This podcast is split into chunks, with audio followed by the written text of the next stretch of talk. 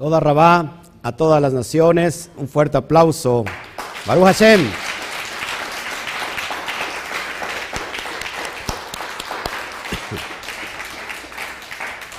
Gracias a todos ustedes. Hoy estamos en vivo. eh, gracias al Eterno, primeramente, que nos regala este día, este Shabbat, para suministrar la luz de la Torah. Baruch Hashem por eso, que nos llena de luz y, y que alcanza para iluminar todo, todas las naciones. Así que vamos a darle un honor al Padre Eterno, ofreciéndole un gran aplauso de ovación al Padre Celestial.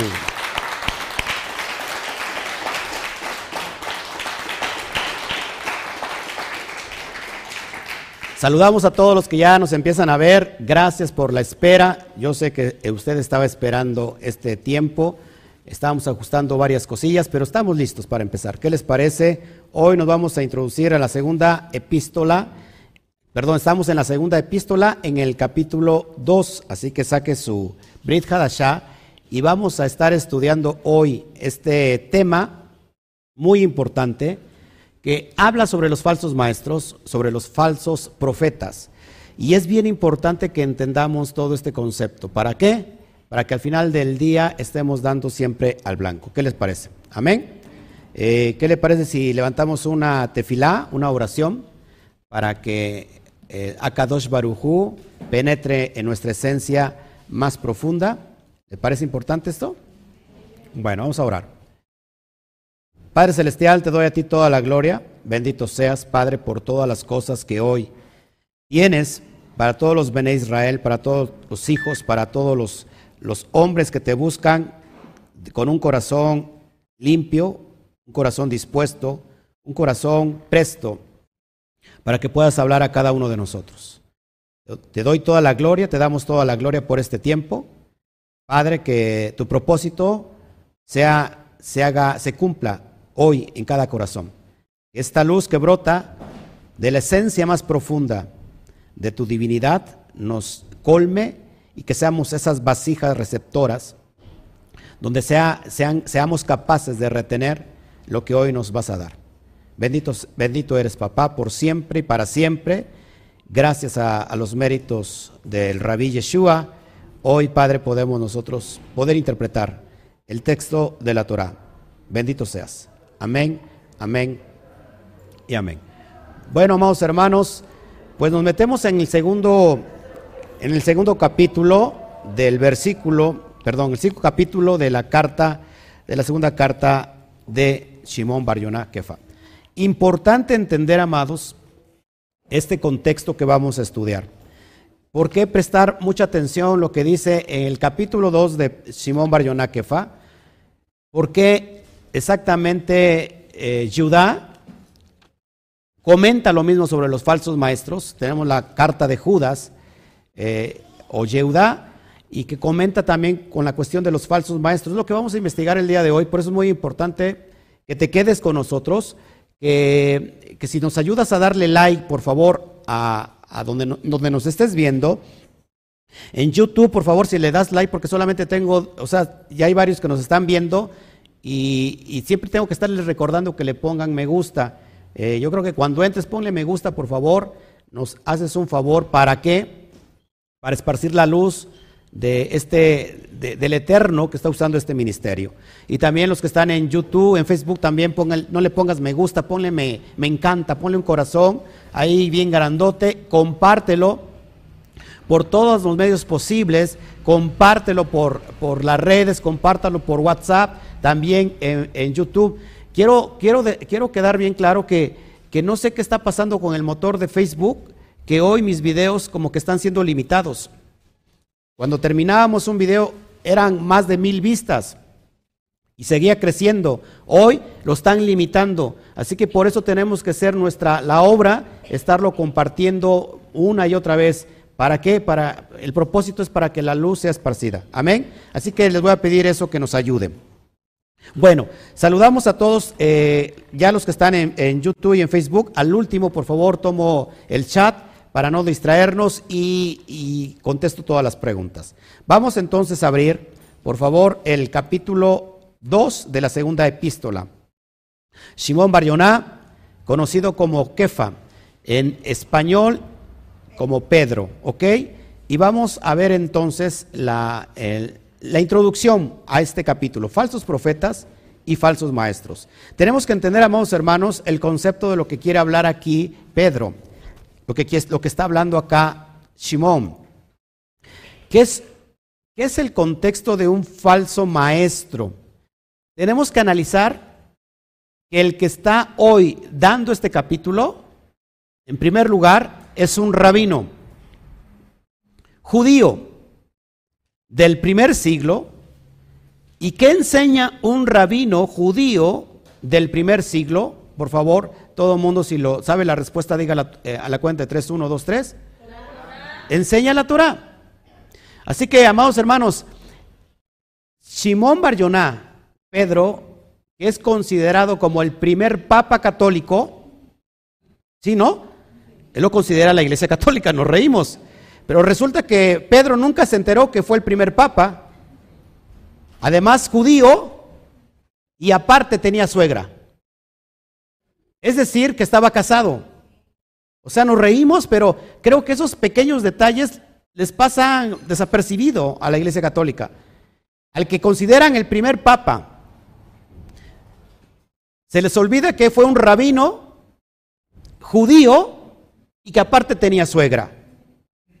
Así que hoy, después el, papado tiene que ver con que no puede tener mujer, debe tener un celibato y, y nunca, y nunca un judío. Y mucho menos que enseñe qué? Torah. ¿Por qué? Porque eh, la Iglesia Católica es anti-Torah y todas las denominaciones. Ahora, es bien importante entender esto, que si Pedro, jefa, es un rabino que inicia en la escuela, ya sé que, inicia en la escuela de, de Johanan, el inmersor, para todos Juan el Bautista, y que después crece y termina todo su crecimiento de enseñanza de la Torah a los pies de otro rabino muy importante, llamado Yeshua, Yeshua de, Nazaret. Comienza y termina Simón Barioná con la enseñanza del rabino. ¿Qué enseña entonces? ¿Qué enseña? ¿Pedro? A la cuenta de tres, uno, dos, tres.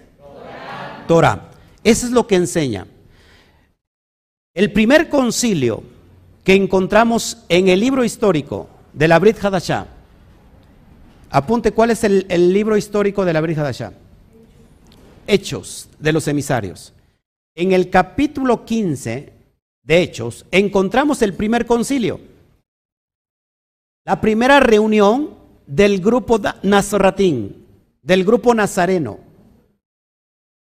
Pedro y Pablo Pablo y Pedro. Pablo le echa bronca a Pedro porque quieres judaizar a los de origen gentil. Porque cuando vienen los del grupo de la circuncisión, te apartas del grupo de los gentiles. Comes con ellos, pero cuando viene el grupo de la circuncisión te apartas. Lo exhorta Pedro, lo regaña a Pedro y ya no les sigo porque yo no me quiero meter en chisme de apóstoles. Pero, ojo aquí, ¿qué resolución toman?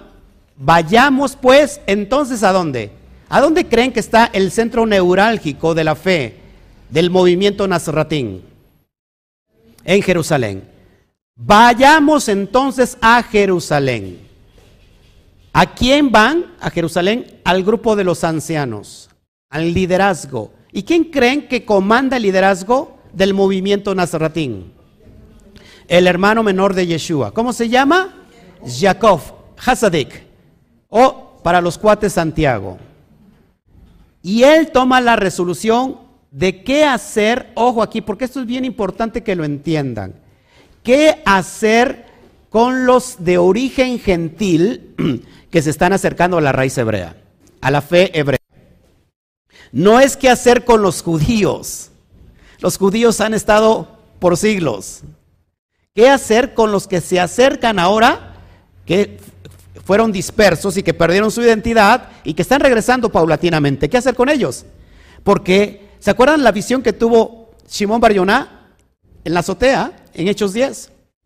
Se le presenta un gran lienzo y ahí, y ahí ve animales impuros. Se escucha una voz que le dijo, mata y come. ¿Y qué dijo Simón Barjona? Tenemos que, ver la identidad de un judío.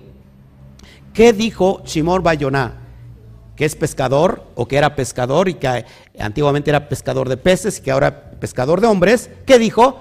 Ninguna cosa inmunda he comido jamás. Queda claro entonces el judío y todos los seguidores del movimiento Nazratín nunca de los nunca han comido cosa inmunda. Porque es algo natural de la Torah. ¿Sí estamos acá? ¿Y qué pasó? Tres veces se da la misma visión. Y Pedro no lo alcanzó a entender.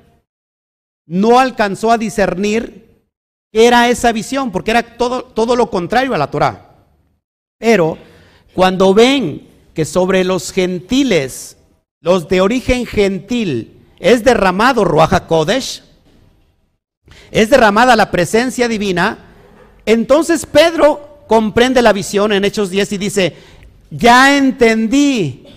Es decir, que tú, que no le llamemos inmundo a lo que tú has purificado. Y no tiene nada que ver con los alimentos, sino tiene que ver con qué, amados hermanos, con las, con las ovejas perdidas de la casa de Israel, aquellos que durante mucho tiempo casa de Judá llamó perros, llamó inmundos, no llames inmundo a lo que yo ya he limpiado.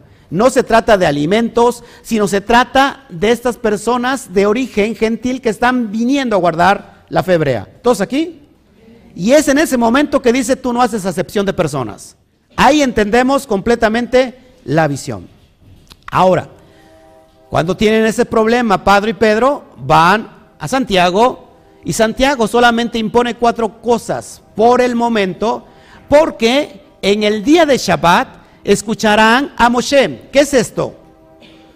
Como estamos ahora nosotros, y como usted también empezó, cada día de Shabbat va a escuchar la Torah. Y la Torah lo que va a hacer en su vida es circuncidar su corazón. ¿Para qué? Para que empiece a guardar todo lo que está escrito sin imposición. Pero al menos cuatro cosas bien claras también tenemos aquí. Número uno, que no seas idólatra. Número dos, no, fornicación. Todo lo que tenga que ver con el sexo ilícito, fuera. Número tres, de ahogado y de sangre. Es bien importante entender que tiene que ver también con, los, con las leyes dietéticas. Curiosamente, ahogado no se puede tocar un animal o comer un animal que ha, sido encontrado muerto, porque es impuro. ¿Te das cuenta cómo tiene, tiene que ver mucho la, la santidad con, el, con los alimentos? Ahora, ¿y quién es el que dice qué hacer, qué no hacer? Santiago. La pregunta es, ¿en qué momento Simón Barjoná metió las manos y dijo, yo opino o yo digo que se deba de hacer esto. ¿Quién lo hizo? Santiago. Así que queda claro que, que si tomamos a Pedro como el primer papa, como dice la, la iglesia católica, Pedro ni siquiera opinó nada. El que opinó fue Santiago, el que era el líder del movimiento. Todos acá, el líder de la secta. Cuando digo esto, mucha gente se espanta. ¿Cómo secta? Pues lo dice el, libro de Hechos. ¿Cómo se llamaba la secta que dejó Yeshua? Secta de los nazarenos o la secta del camino. En el, en, el, en el, primer siglo, en el mundo judío, el sectarismo era tan común como cualquier otra cosa. No es la secta que nosotros podemos visualizar como algo muy negativo. No sé si me explico. ¿Por qué? Rápido lo digo. Creo que es muy necesario refrescar todo esto. La escuela de Chamay y Gilel son dos corrientes muy poderosas. De repente se levantaba un rabino y levantaba su escuela.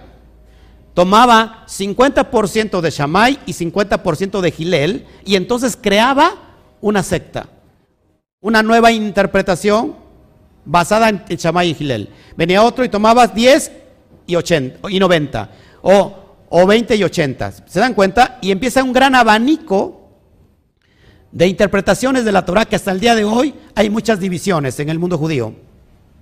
Está el, judío ortodoxo, está el ultra ortodoxo y está y hay muchas divisiones, las que nazis, sefardíes, etcétera, etcétera, etcétera, etcétera. ¿Todos aquí? Porque la Torah tiene diferentes puntos de interpretación. Siempre y cuando todo nos lleve al, al centro neurálgico de la verdad. Ahora, te tengo que decir todo esto para entender esta, este capítulo. Shimón Barjoná, un judío, rabino, que enseña la Torah, va a decir a, a toda la comunidad que tengan cuidado sobre los falsos profetas y sobre los falsos maestros. De entrada, amados hermanos, de entrada, si este autor de esta carta es un rabino judío que enseña la Torah, ¿qué será alguien que es un falso maestro ante este concepto que te estoy mostrando? Uno que enseña en contra de la Torah. Uno que enseña fuera de la Torah. ¿Te das cuenta?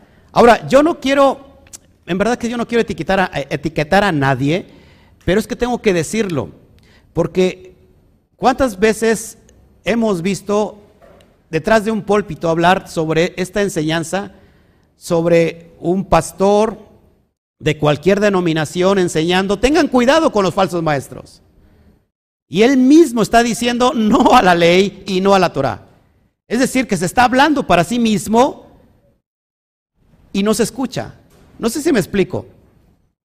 Así que tengamos muy en cuenta esto que les quiero enseñar. Nuevamente un rabino que es judío, y que enseña la Torá va a denunciar a falsos maestros. Queda por entendido que un falso maestro es aquel que va a enseñar en contra de la Torá. Y es en este concepto que conocemos a la palabra que también se enseñó y se sigue enseñando hoy en la, en la perspectiva cristiana, la apostasía. El hermano apostató, se salió de la iglesia, es un apóstata, es un hereje. En el sentido de la apostasía, ¿qué significa apostasía? Ya lo enseñé. Apartarse del camino, apartarse de la fe. Es decir, que todos aquellos que están apartados de la Torah están en apostasía. Luego viene alguien que está en apostasía diciendo el hermano está es un apóstata. No sé si me entiendo. Es como el burro hablando de orejas, en el buen sentido. O sea, no, quiero ofender a nadie, porque yo era un burro. Yo era un burro que lo único que me faltaba era, ¿qué hacen los burros? Rebuznar. Era lo único, porque yo enseñaba eso. Porque, y era honesto. Era honesto no enseñando eso. ¿Cuántas personas de los que están aquí llevamos, cuántos? ¿Diez años? De los que han empezado conmigo, ¿no enseñaba yo eso? ¿Sí o no? ¿Era honesto enseñando? Por eso usted está aquí. Pero honestamente estaba yo equivocado. O sea que se puede vivir uno honesto y no significa que no esté uno equivocado. O sea que está uno honestamente equivocado. No sé si me explico. Así que es necesario limpiarnos todos esos argumentos. Cuando no tenemos fundamento, entonces tenemos argumento. Todo, todo el mundo tiene argumentos. Pero ¿por qué argumentar algo que se, se puede sentar por algo tan lógico como lo que les estoy enseñando? A veces nos hace falta razonar lógicamente. Todo lo queremos ver como muy espiritual. Y cuando tenemos que verlo como espiritual, no lo vemos como espiritual, lo vemos como lógico. Y cuando lo lógico lo tenemos que ver como lógico, lo queremos ver espiritual. No sé si me explico. O sea que la lógica también nos lleva a la verdad. Y acá hay una lógica. Es como si un instructor, de, ver, de, de, de algo tan... Un, instructor, por ejemplo, de, de video ya se está enojando. A ver, un instructor de video les dice, ¿saben qué? Olvídense de esos maestros que les, quieren, les vienen a enseñar video y lo suyo es el fútbol. Un ejemplo así, burdo. El que enseña fútbol podrá enseñar video si, si no es su profesión. Y luego el que, enseña, el que enseña el fútbol que le digan, no, no le hagan caso a ese que enseña el video porque así debe de ser. ¿Verdad que es lógico pensarlo? ¿Todos aquí? Bueno, vamos a iniciar entonces por eso y vamos ahora sí al versículo 1. Igual lo de la sana doctrina. ¿Qué es la sana doctrina? ¿Qué será la sana doctrina cuando hay en la comunidad cristiana, hay de una denominación que se llama la sana doctrina? Pero resulta que esa sana doctrina no es tan sana. ¿Por qué? Porque está en contra de la misma Torah. No sé si me explico. Y dice el versículo 1, pero hubo también falsos profetas entre el pueblo. El falso profeta no es solamente el que está fuera del pueblo. Y cuando digo pueblo, si es un rabino judío, ¿a qué pueblo se está refiriendo? Al pueblo de Israel. Dice, como habrá entre vosotros falsos maestros, que introducirán encubiertamente herejías destructoras herejías destructoras, y aún negarán al Adón que los rescató, atrayendo sobre sí mismos destrucción repentina. ¿Cuál es el contexto del falso maestro? Que había personas que no aceptaban a Yeshua como el Mashiach, como lo hay el día de hoy. El día de hoy hay una gran guerra y yo la verdad estoy completamente decepcionado y más confirmado en que todo lo que es religión nos esclaviza. Todo lo que es religión nos esclaviza. Ya sea cristiana, ojo aquí y no me vea mal, o ya sea judía. Vi un debate donde hay una página que ataca muy feo lo que es la cuestión de, del concepto de Yeshua como el Mesías. Es una, es una comunidad judía que hablan muy feo, hablan pestes, hablan, hablan cosas muy fuertes. Y después me llamó la atención que había una página en Facebook que dice refutando a esa, a esa comunidad judía. Y me metí a ver qué decía y estaba hablando bien del Mesías. Pero cuando los que se creen judíos empiezan a atacar a esta persona, la otra persona se defiende y empieza a atacar a su Elohim, a su Dios del Antiguo Testamento. O sea, y había un debate y un odio entre esas dos partes, estos que se creen judíos maldiciendo a este que no se cree judío, pero, pero está más cristianizado que otra cosa. Y es el judaísmo con el cristianismo maldiciéndose. Me llamó mucho la atención que eso, eso pasa, y lo han visto ustedes en los grupos. Pero cuando una persona citó, ojo aquí, una, una mujer de, de origen judío que estaba maldiciendo a la persona, citó a un maestro que, trabaje, que trabaja en un grupo muy conocido en México, en Enlace Judío. Trabaja esta persona que es de origen judío, lo citó y ¿qué creen que hizo ese maestro? Entró al quite. Y ese maestro, que es muy conocido, empezó a hablar pestes y maldiciones sobre la otra persona. Y se maldecían los unos a los otros. Eso lo puedo entender a lo mejor y lo digo con mucho respeto, lo puedo entender entre un grupo homogéneo de estudiantes, porque se supone que no están alumbrados, que todavía les hace falta mucha luz para dimensionar. Eso es muy común. Pero ya cuando un maestro que tiene que ver inclusive con enseñanza mundial, ahí sí, la verdad es que me dio, me dio mucho dolor, porque los maestros no pueden hacer eso. Es más, un maestro judío, verdaderamente judío que enseña la Torah, no hace eso. Eso no lo hace un judío verdadero. Y eso me entristeció mucho y dije, me está afirmando a mí que entre más evolucionamos en cualquier sentido de, de religión, más nos esclavizamos a ella. Evitando que pase la luz de la Torah. Es decir, la religión es como un gran, como una gran cáscara que cubre precisamente para que esa luz no llegue. Un filtro para que la luz no llegue. Y entonces, ¿saben qué? Me, me causa mucho dolor y mucha tristeza y dije, no quiero ser completamente ni judío, ni mucho menos cristiano. Nosotros no predicamos ninguna religión. ¿Qué hubiera hecho en ese momento el propio Rabbi Yeshua? O cualquier, cualquier eh, sabio de la antigüedad. Maimónides. ¿Qué hubiera hecho en ese momento? Número uno, hubiera amonestado a cada uno de ellos. ¿Qué hace alguien que está lleno de luz?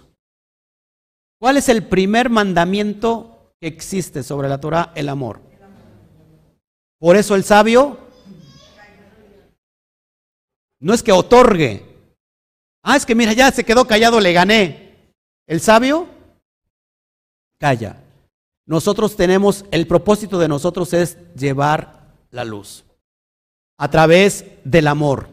Cuando una persona empieza a refutar cosas y sentido basado en la religión, lo que yo hago es callarme y decir simplemente esta persona no está preparada todavía para recibir.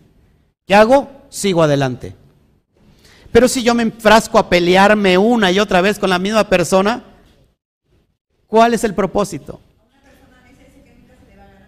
Sí, una persona necia siempre va a ganar porque es necia. Pero como yo soy muy, muy indocto y muy, eh, ¿cómo es la palabra? Eh, ignorante en la cuestión de la necedad, pues me toca perder con un necio.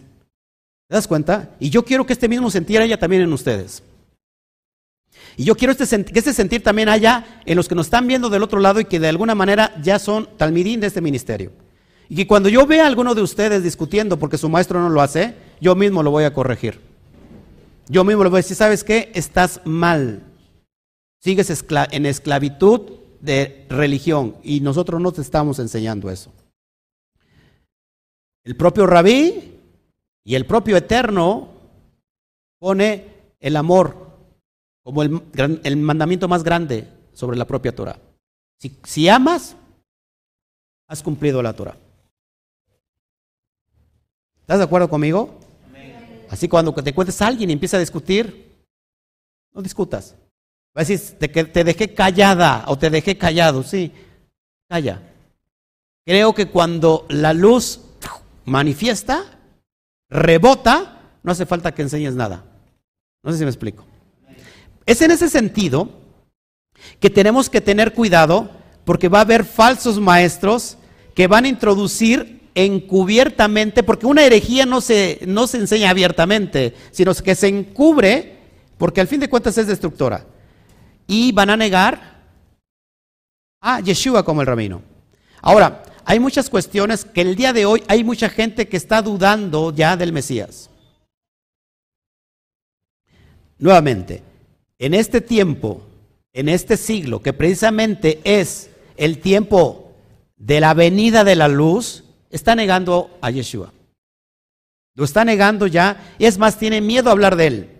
¿Por qué? Porque se encontró a un judío en esclavitud religiosa y le dijo, ese no es el Mesías. Y creo que hay mucha evidencia y que tampoco aquí me voy a demostrar, aquí voy para demostrarle nada a nadie. Yo no tengo que demostrar nada a nadie. Pero hay mucha evidencia.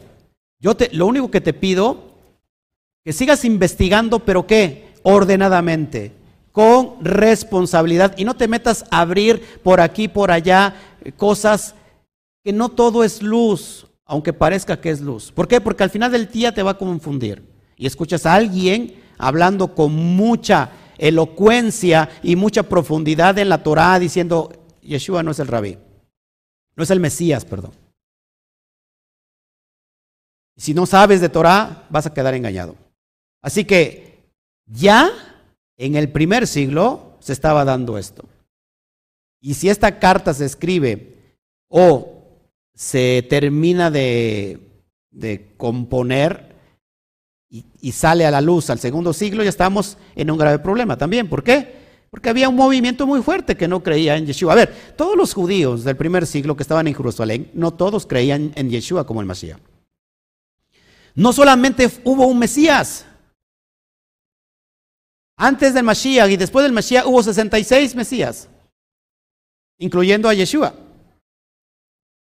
Y no todos para ellos cumplieron el propósito del Mashiach. ¿Sí me explicó? Así que tenemos que tener muy en claro eso. Ya no, no aceptaban a Yeshua, por supuesto, pero también ya no aceptaban a Pablo. A Pablo le veían como un hereje. Porque Pablo es este hereje que está enseñando en contra de la Torah. Pablo es este hereje que está enseñando en contra de la circuncisión. Pablo es este hereje que está enseñando que ya no se guarde nada de la Torah, que ahora vivimos bajo la gracia. ¿Y a quién le debemos esto? Una mala interpretación.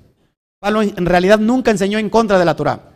Pablo enseñó a confirmar la Torah. Luego por la fe invalidamos la ley en ninguna manera, sino que confirmamos la ley. Romanos 3:31. Nunca predicó en contra de la circuncisión. Si yo predico todavía la circuncisión, ¿por qué, me ¿por qué soy perseguido? Gálatas capítulo 5. Así que que quede bien claro, amados hermanos, que cuando nosotros no entendemos la, el, el contexto interpretativo, vamos a terminar interpretando mal. Así que queda claro que para nosotros Yeshua es el Mashiach. Pero ¿qué pasa con las profecías que no cumplió? Bueno, hay profecías que están en stand-by. Y que muy pronto sabremos entonces si es verdad o es mentira. Ya en este año, el judaísmo, en una sección del judío, ya, ya se piensa que este año 2021, o aquí, 2021, ya es el séptimo milenio. Ya inició el, el año 6000. Es decir, entramos al séptimo milenio. Y que esperan la corona del Mesías. O sea que este año es crucial. Yo ya lo había dicho, hay gente que se sorprende de eso, pero yo ya lo había mencionado. Yo ya les había dicho desde, desde el 2020 que hoy, este año es un año crucial porque tenemos dos CAF y tenemos una Aleph. Dos CAF que representan postrarse ante esa bendición alto total. Espérense y tenemos una Aleph. Aleph es representada por Hashem. Es decir, que hay una señal para este año que lejos o no muy lejos, pronto, esta luz se dará a conocer. Pero para eso faltan muchos, muchos sucesos por, por, por acontecer. Y no me quiero meterme en las cuestiones extraterrestres y todo, todo eso, porque a mucha gente le causa daño. ¿Por qué? Porque vive una cápsula religiosa y dice, no, no, no, eso no, eso ya, yo ya no, para eso no. Pero ¿qué hacemos si es una realidad? O sea, ¿qué hacemos con algo que es realidad? Que algo, con algo que, se, que, la propia humanidad ha manifestado. Lo que pasa es que simplemente tenemos que cambiar el lente para redireccionar, para mirar conforme ahora a la perspectiva de la, de la Torah. Yo me pregunto si en la antigüedad no había seres extraterrestres. De hecho, no es el, el tema, pero hay varios textos en la Torah que lo mencionan. De hecho, los nefilín no son terrestres. Es una unión, una, una cópula entre Bar Elohim y hijos de las, las, hijas, las hijas de los hombres. Hijos de los dioses, hijas de los dioses, de los hombres. ¿Qué nace ahí? Nefilín. Nefilín tiene, viene de la sección de los caídos. A ver si me, si me, si me, si me pueden los papás o, alguien sobre los niños que acuérdense que hay que enseñarles. Desde pequeños hay que enseñarles a comportarse. Amén. Seguimos adelante. Verso 2. Y muchos seguirán sus disoluciones por causa de los cuales el camino de la verdad será blasfemado. El camino, solo hay un camino que lleva a la verdad. Y ese camino tiene que ver con el número 9. Ya se lo saben, ¿no? La verdad siempre conduce al 9, siempre. 9, 9, por todo lo que tú quieras multiplicar, siempre sale en 9. Este, esto nos llevará a desviarnos. Recuerda que el camino cada vez se va, se va angostando, se va reduciendo, estrechando.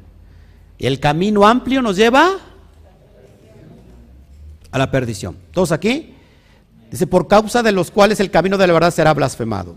Es decir, se estará, como en este tiempo, amados hermanos, creo que, que hoy es un, es un espejo, recuerda que todo es cíclico, y que hoy es un espejo de todo lo que estábamos, de lo que se vivió en, esos tiempos. Acuérdense que había una gran, había una gran movimiento donde iniciaba la iglesia cristiana, el movimiento de apartarse completamente de la Torah. Hoy es un espejo de eso. Porque aunque estamos viendo que están muchos eh, renaciendo, que están eh, o resucitando, muchos están regresando a, las raíces hebreas, también hay un movimiento que los está alejando de eso. Esto es algo muy, no sé si ha visto, hay diferentes áreas geográficas donde se unen los ríos. Y un agua, aunque se junta con otra, no se, no se une, sino que siempre hay una división. ¿Han visto eso?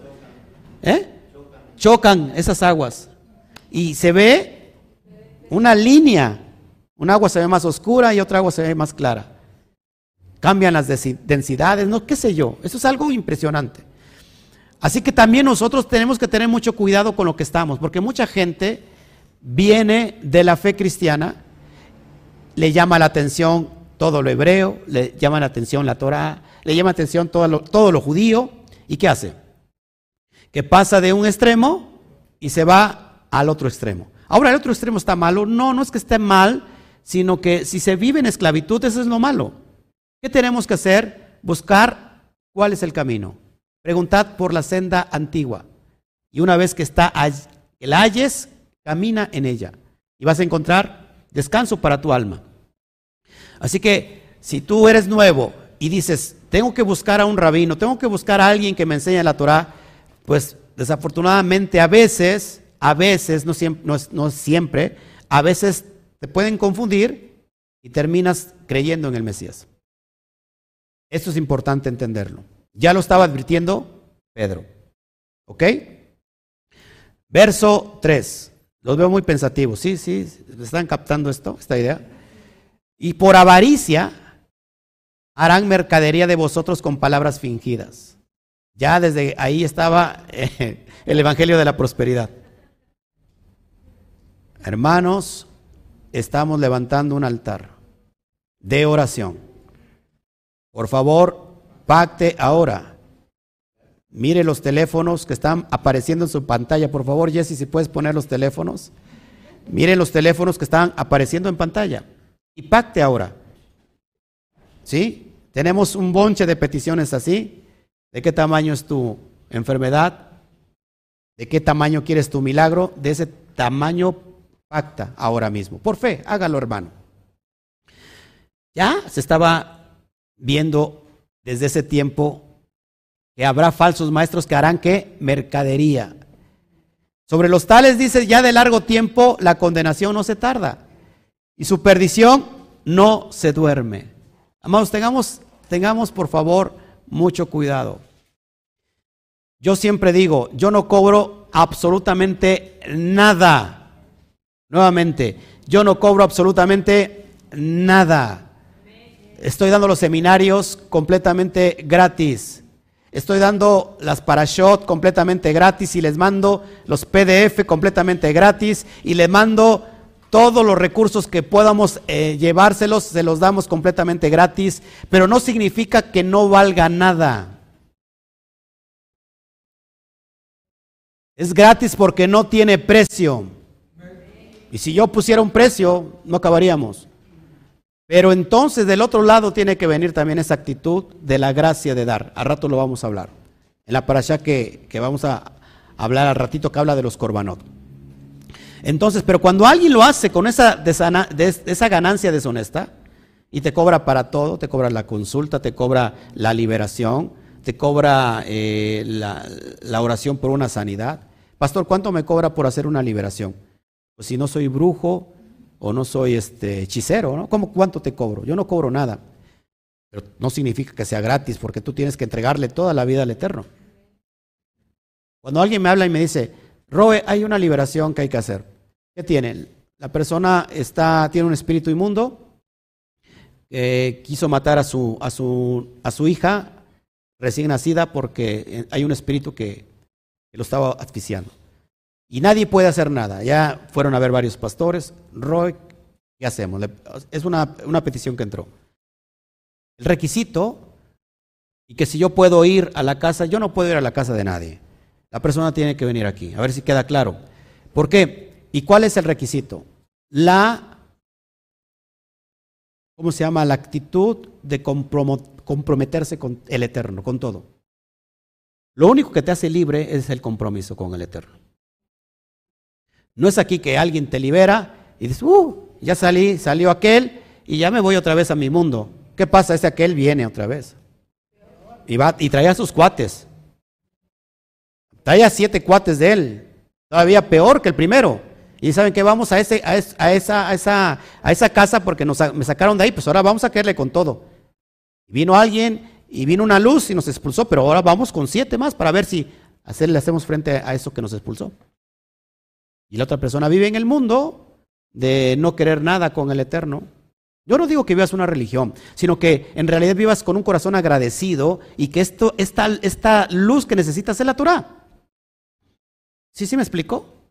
Así que, amados hermanos, la perdición para los falsos pastores y maestros está ya lista. Verso 4.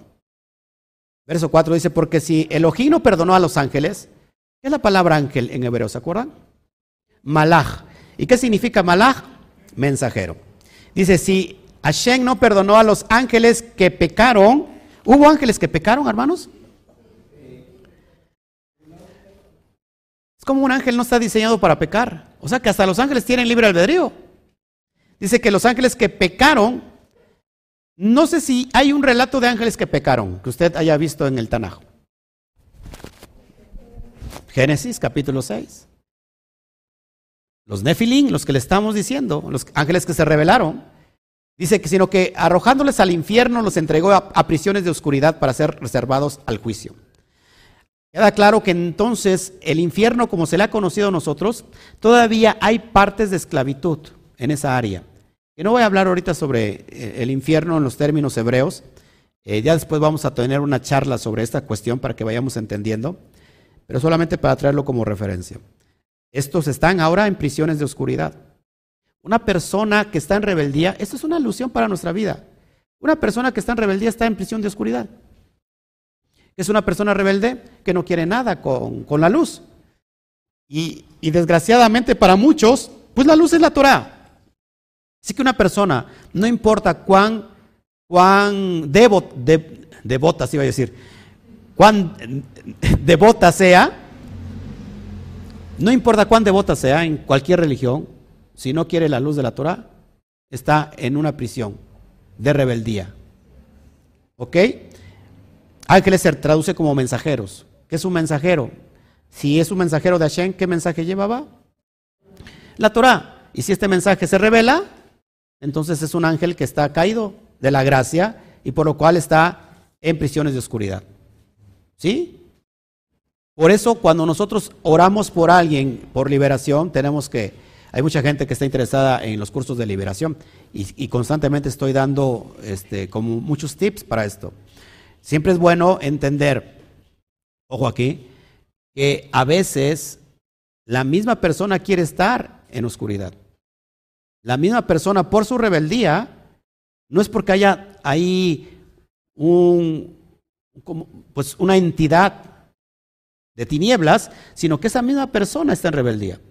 Tenemos que entender, saber discernir los espíritus. Si esa persona no quiere nada, va a seguir en ese lapso. Cuando esa persona cambia su actitud, ¿qué pasa? Esa persona es liberada en ese momento. ¿Todos aquí? Seguimos. Verso, verso 5.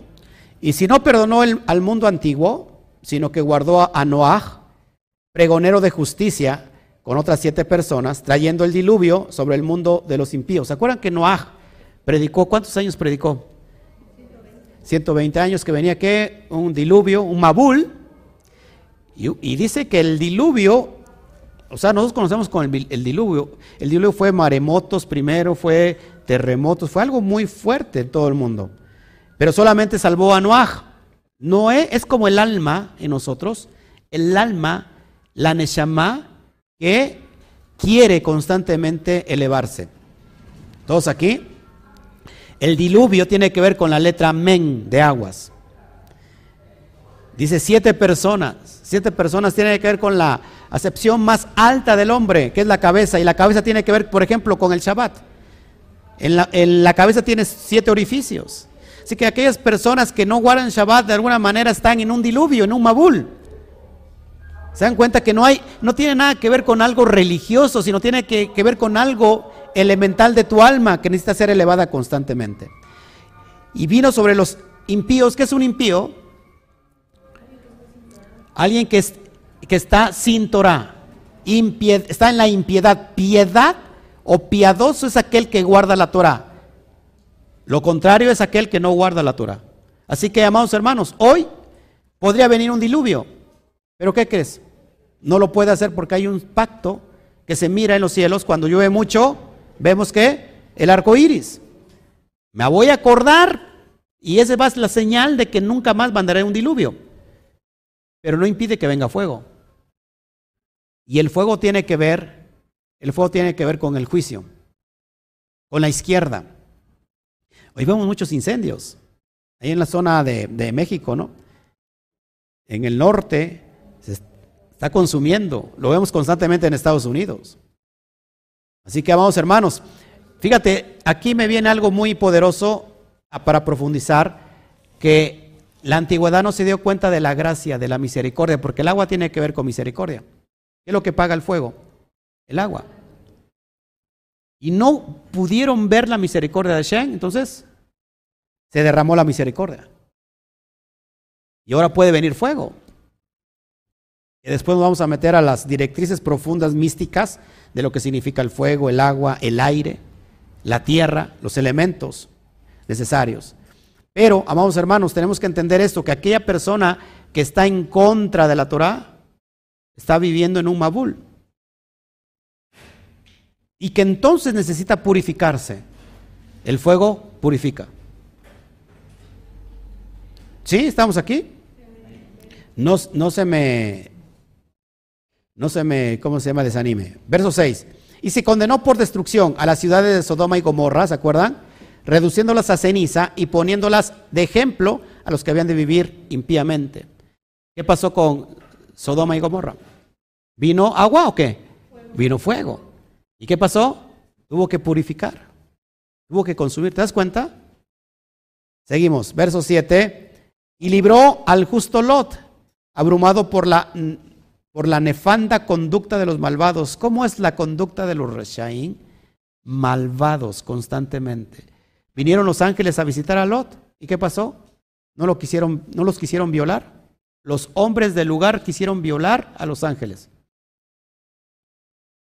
Desde el más pequeño hasta el más grande. Es decir, que desde, desde los niños hasta los adultos querían violar a los ángeles que fueron enviados a Lot. Ahora podrá usted comprender la maldad en su máximo nivel. ¿Qué está ocurriendo hoy en día? Prácticamente lo mismo. Están enseñando a los, niños que tener sexo es algo muy natural. Y a ver si no me, a ver si no me, me quita aquí YouTube. al niño se le tiene que enseñar o a la niña que escoja su sexo, su género. ¿Por qué? Porque estamos en el siglo XXI. No estamos viviendo en tiempos antiguos eh, hay muy, no sé, hoy el niño, si quiere ser mujer, que sea mujer. Y la niña, si quiere ser niño, que sea niño. Y si alguno adulto quiere ser perro, pues que sea perro. Es lo que estamos viviendo. Y si yo hablo de eso, por eso, por eso cuando yo hablo, cuando hablamos así, somos ser tachados de alguien que está ¿Cómo es la palabra? Que está, en, que está eh, hablando mal, que, está, que es una persona que está mal. Que, es, que tiene fobia, que, está mal, que, que, es, que es de otro siglo. Vamos, hermanos, esto nunca ha cambiado. Claro, y es que la ciencia nunca se va a equivocar. La ciencia dice, o eres niño o eres mujer. A los padres le avisa, nació un niño, o nació una niña. No le avisan, nació otro género. No sé si me explico. Además, yo no estoy en contra de tu género. Si tú quieres ser mujer siendo hombre, está muy bien, pero eso tú te lo crees, pero no, no significa que porque tú te crees eso, yo tenga que creerme eso. Yo respeto eso, pero no estoy de acuerdo, porque biológicamente nunca vas a ser mujer. Eso nunca va a cambiar. No importa que te hagas una operación. No importa que, te, que te, quites un el miembro viril y te pongas un miembro de una mujer, nunca vas, vas a reproducir. No sé si me explico. No estamos en contra. O sea, yo amo a las personas que se sienten de otro género y les amo tanto que ese es un tiempo de oportunidad para que puedas rediccionar o re, ¿cómo se dice la palabra? Redireccionar que aunque hagas lo que hagas, genéticamente o eres hombre o eres mujer.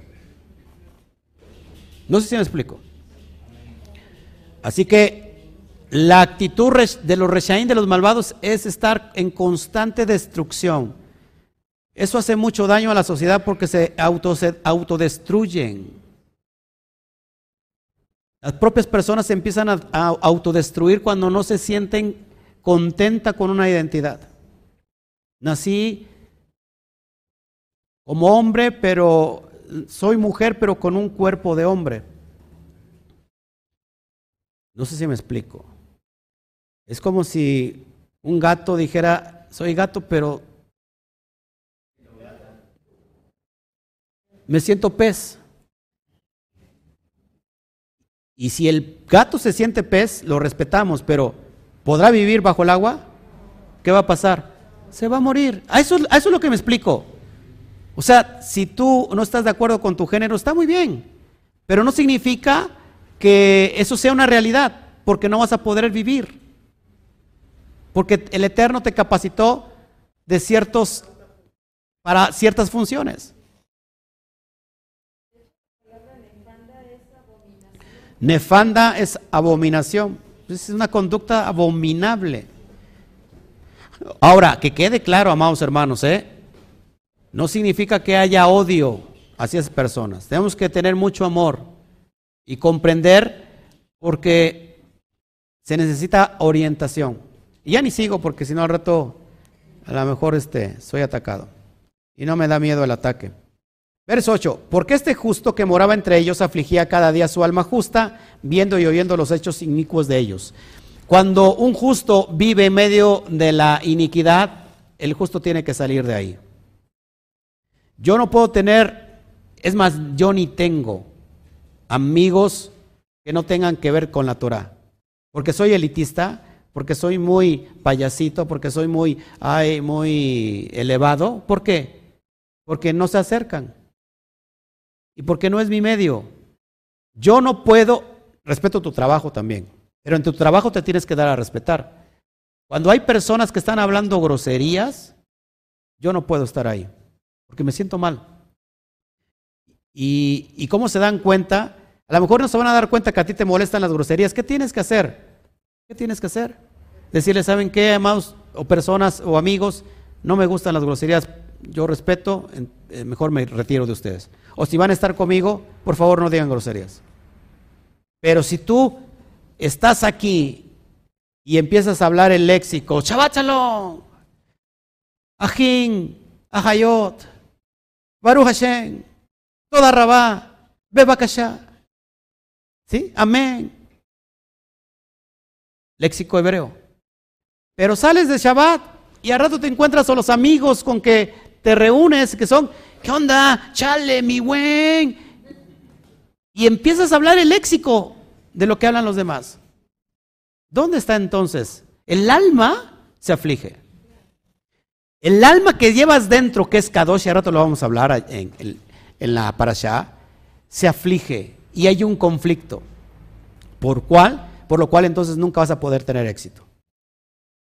¿Estamos aquí? Ya no les gustó. Verso 9. ¿Sabe Adonai librar de tentación a los piadosos? Amén. Y reservar a los injustos para ser castigados el día del juicio.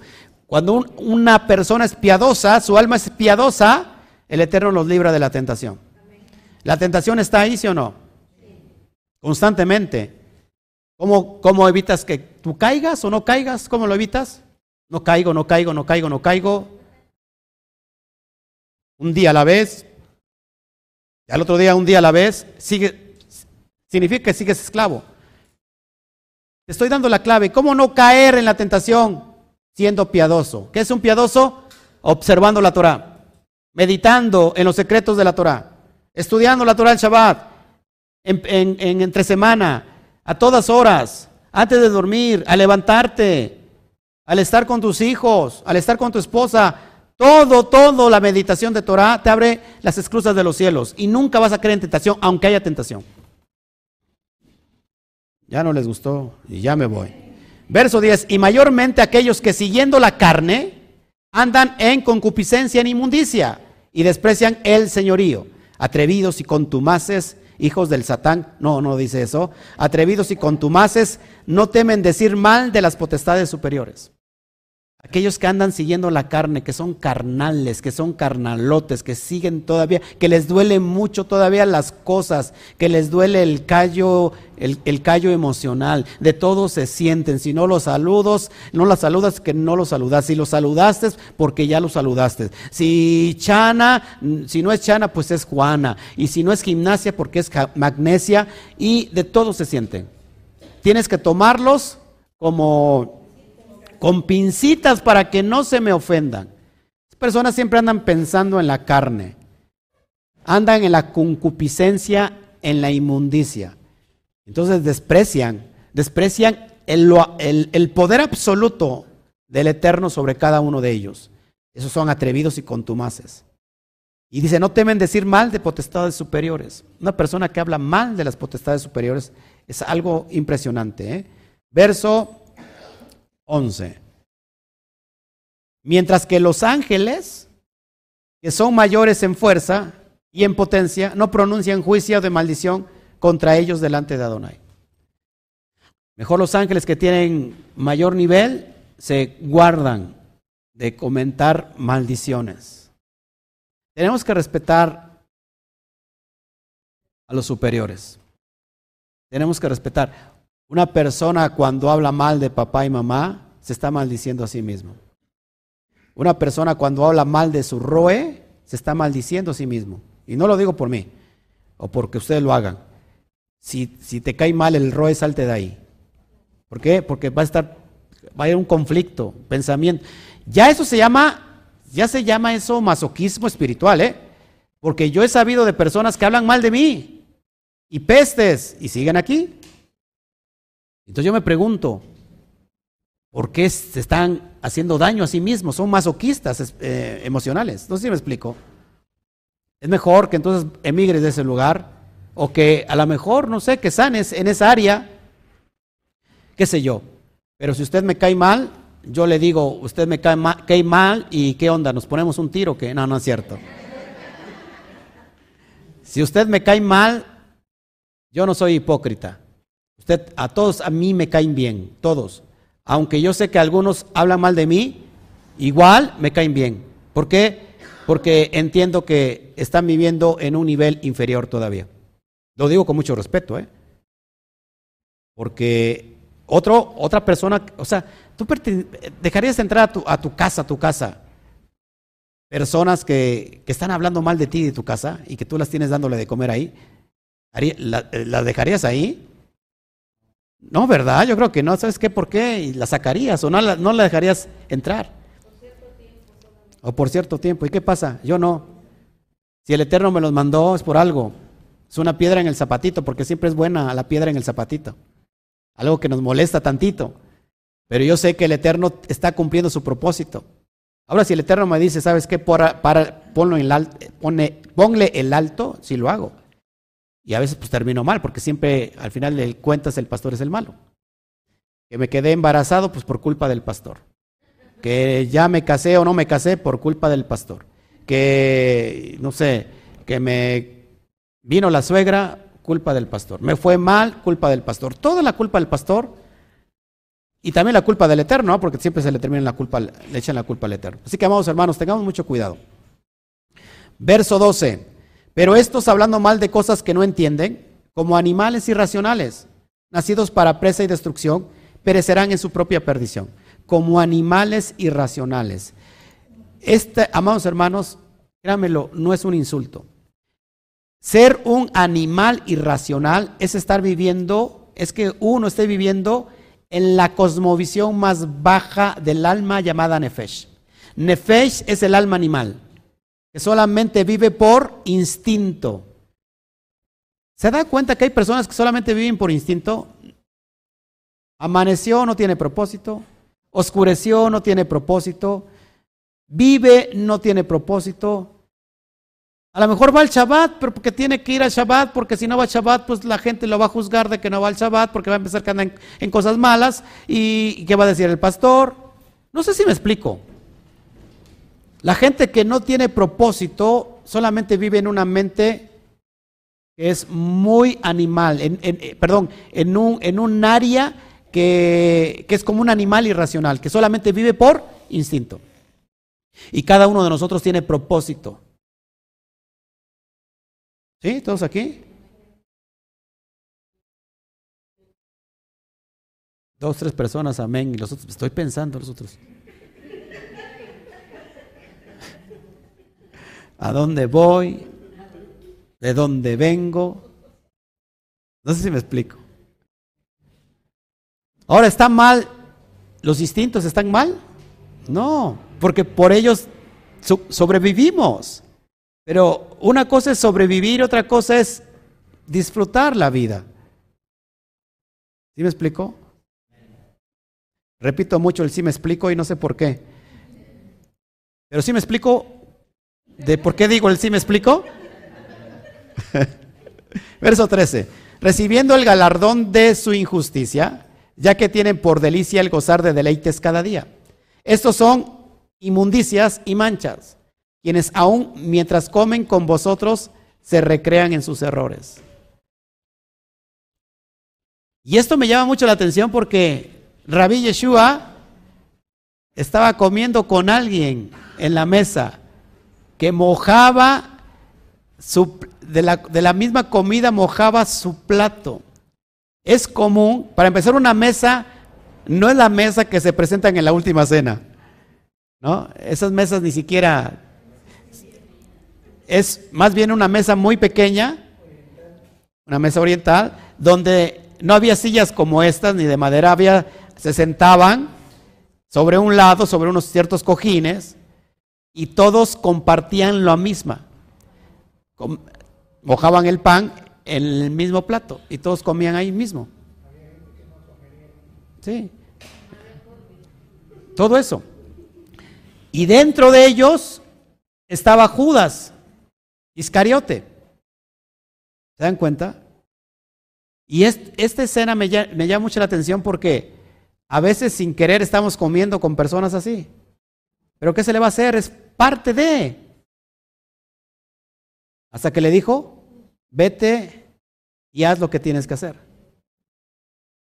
Una vez, ¿sí les cuento esto o no? ¿Cómo es chismoso? Acuérdense que el chisme es malo también, ¿eh? Una vez estábamos comiendo en una mesa larga y estábamos, no estábamos en un discipulado, creo, una mesa larga. Y el Eterno me dijo, una persona que está aquí contigo es bruja.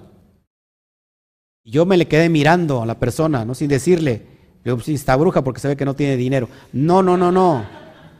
Es una bruja, es una hechicera. Cuando estábamos en la cristiandad. Y entonces Así como me vino, le dije, aquí hay alguien que está en la brujería y está con nosotros. Y este, y todo el mundo se quedó callado así como ahorita.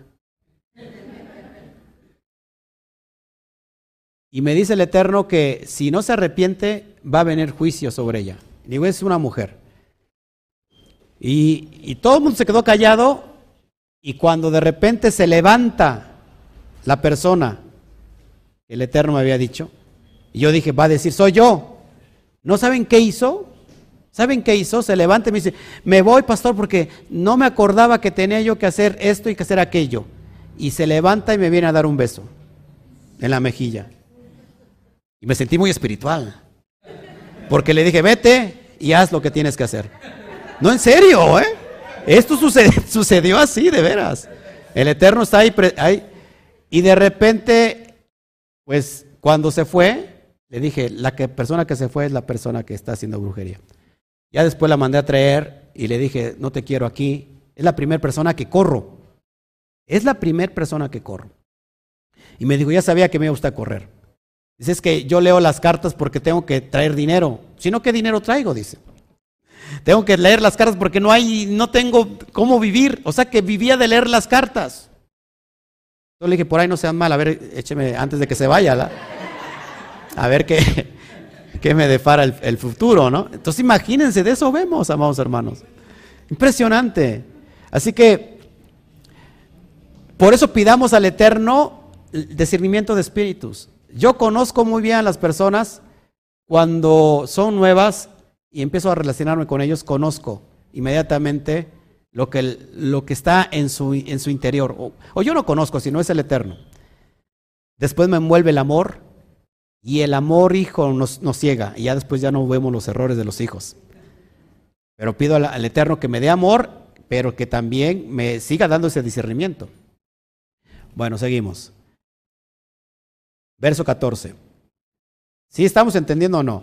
Tienen los ojos llenos de adulterio, no se sacian de pecar, seducen a las almas inconstantes. Esto es bien importante, por eso eh, Rabí Shimon Bar está hablando de las almas. El alma inconstante es aquella que está viviendo, en la, eh, que está fluctuando siempre en la parte más baja, que es el nefesh.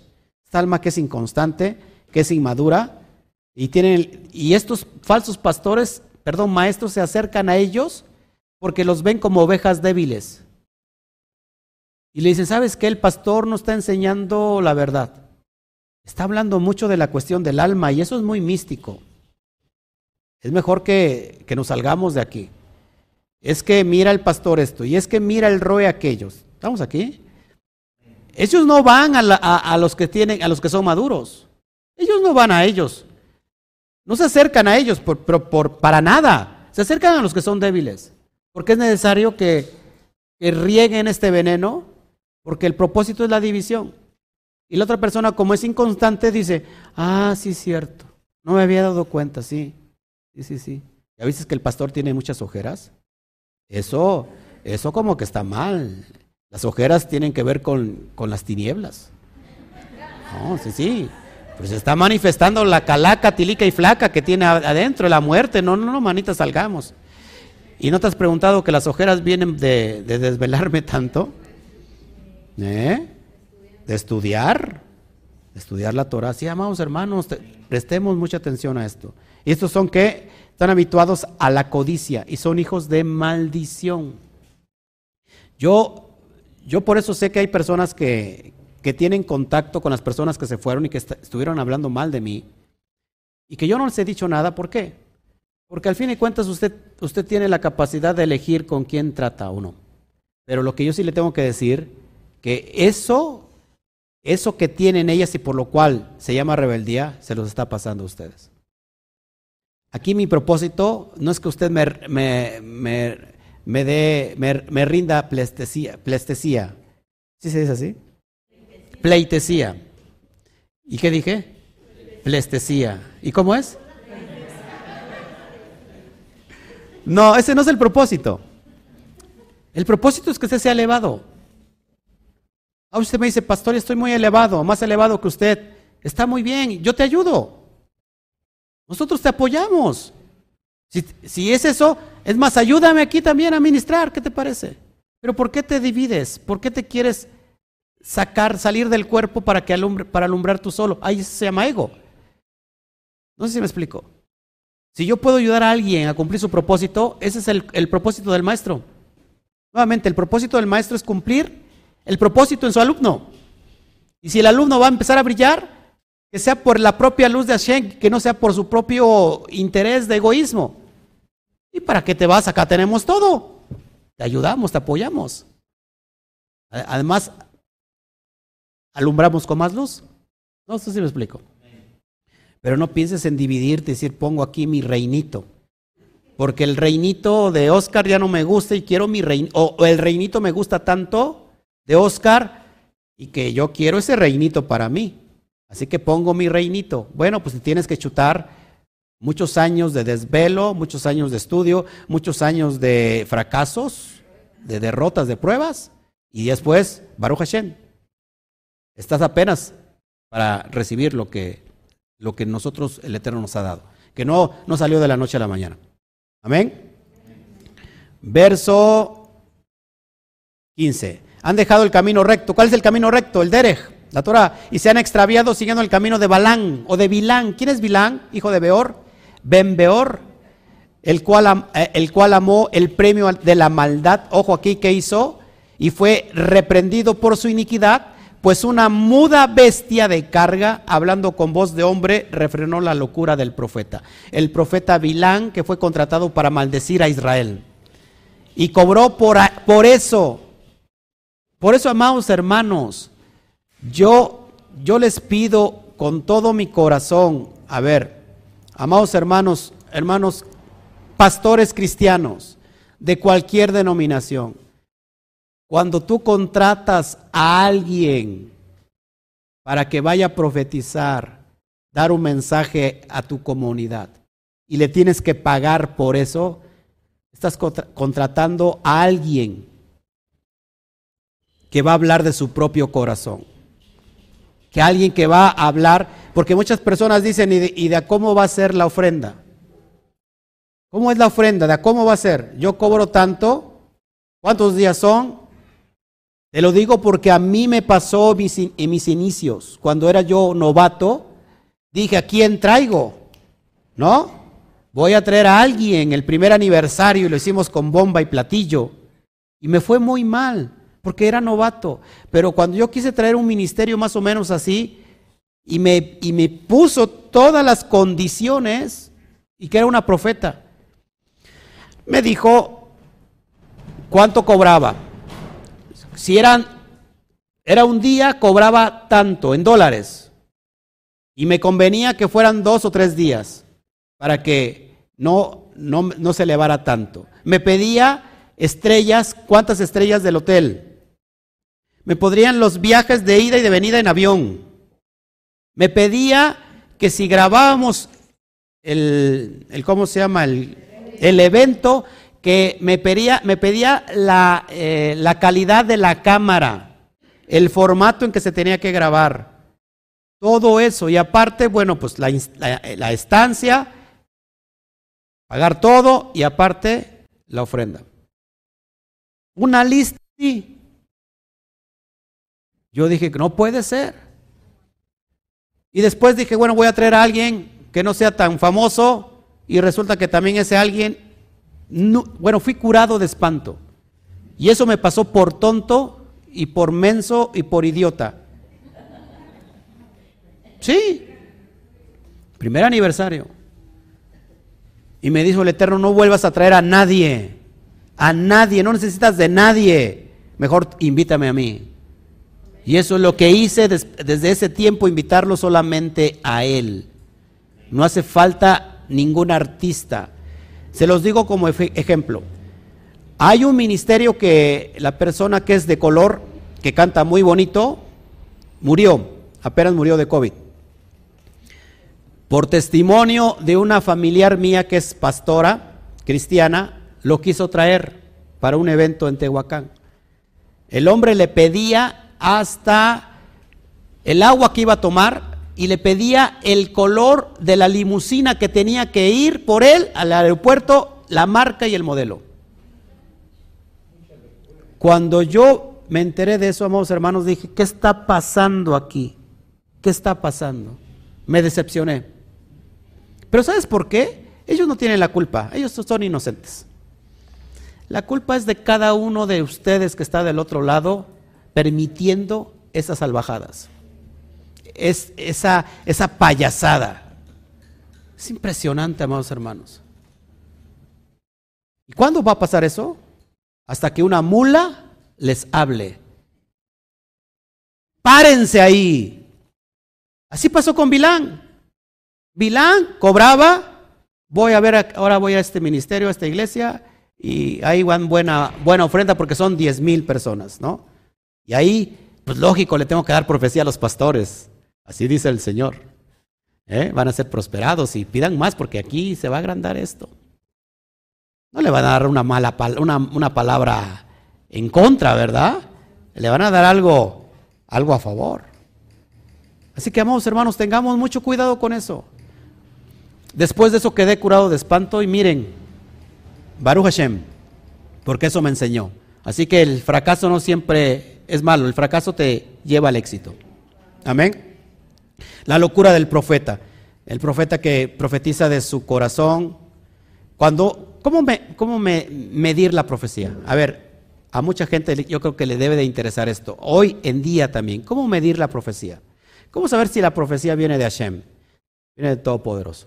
Cuando esta profecía te conduce, número uno, a la Teshuvah, al arrepentimiento. Cuando la profecía no está en contra de lo que está escrito en la Torah. Cuando la profecía te da convicción y te certifica lo que está escrito en la Torah. Esa es una profecía directa de Hashem. Pero cuando el profeta profetiza de su locura y te dice, vas a recibir un millón de dólares, pero me recuerdas como el gancito, ¿eh? Me recuerdas, pues sí, porque la profecía vino del profeta y 10 millones de dólares, se tiene que acordar del gancito. No sé si me explico. Y te dan profecía solamente emocional, emocional, emocional. ¿Y cuánto te dijeron que estabas mal? ¿Y cuánto te dijeron, sabes que arrepiéntete y guarda la Torah y guarda el mandamiento porque es lo que te va a llevar a la prosperidad? ¿Te das cuenta que las profecías emocionales son por encimita? Pero cuando la profecía viene de Hashem, te quebranta tu corazón y lo único que te lleva es a renunciar a lo que estás haciendo y viene un estado de convicción que estás en pecado. Esa es una profecía que viene del Eterno. Toda la profecía, toda la profecía tiene que estar de acuerdo a la luz de la Torah. Por eso tienes que medir la profecía.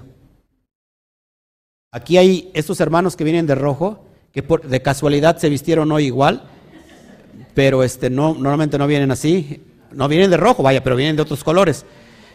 Ellos para entrar aquí, ellos venían de la, de la cristiandad, se habían eh, ¿cómo se, se habían, cómo es la palabra? No, para teólogos, ¿cómo es la palabra?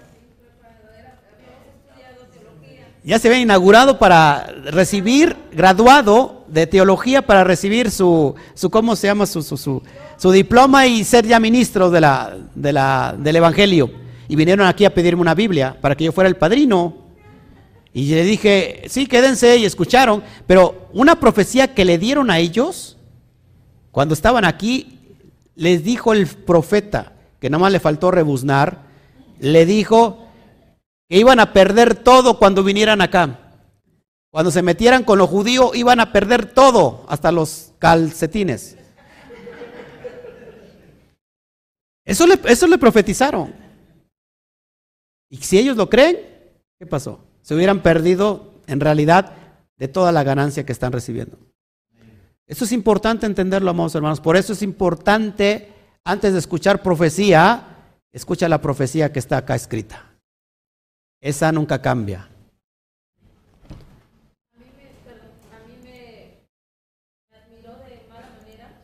¿Sí?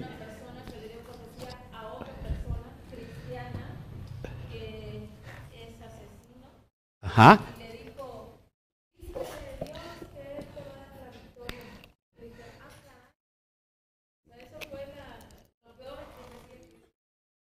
Un asesino le dijeron, dice Dios que te va a dar la victoria. Hay otra, hay otra profecía este, que tú me dices, este, que me comentaste, Alberto, que estaban ahí y que en un centro de rehabilitación tú estabas ahí. Había una persona que estaba por, homicidia, homicida, y alguien le dio una profecía. ¿Y qué le dijo el profeta al homicida? Que, él lo había ayudado en todas sus venganzas. Entonces, cuando escuchó la profecía aquí, Alberto dijo, pues el que le está hablando entonces es el, el otro. ¿Cómo el Eterno le va a ayudar en todas las venganzas para matar? No, imagínate, ¿no? Hay que, tener, hay que ser lógico para escuchar. A veces nos emocionamos y, el, y, y, que, y quiere, y queremos los en la emotividad escuchar lo que queremos oír. Y cuando escuchamos, ay, todo bien, ah, pues sí, eso viene del Eterno. Pero cuando alguien te dice, arrepiéntete, incircunciso filisteo, dices, ah, eso no, eso no viene del Eterno, ¿no?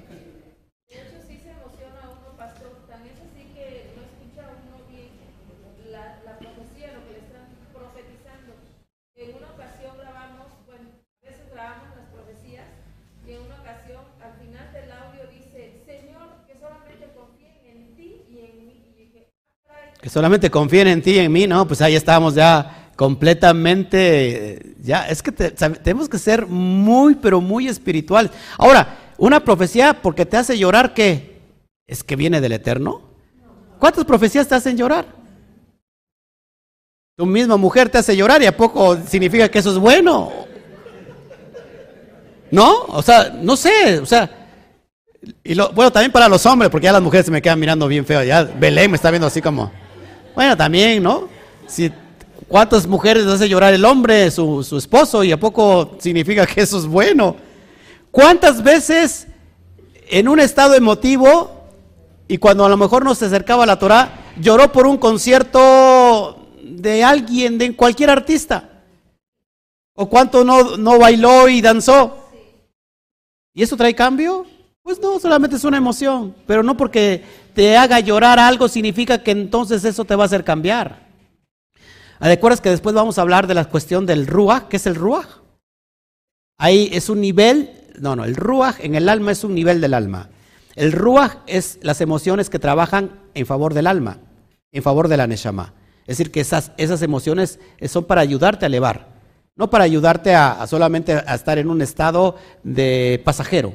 Lloras y al rato pues riñes y al rato ríes y al rato, no sé, estás cambiando constantemente. Eso, eso no tiene nada que ver con el Ruach. El Ruach realmente te lleva, a, sí, bipolar. El Ruach te lleva a la Neshama. Es decir, que necesitamos en el estado más elevado de las emociones, sí.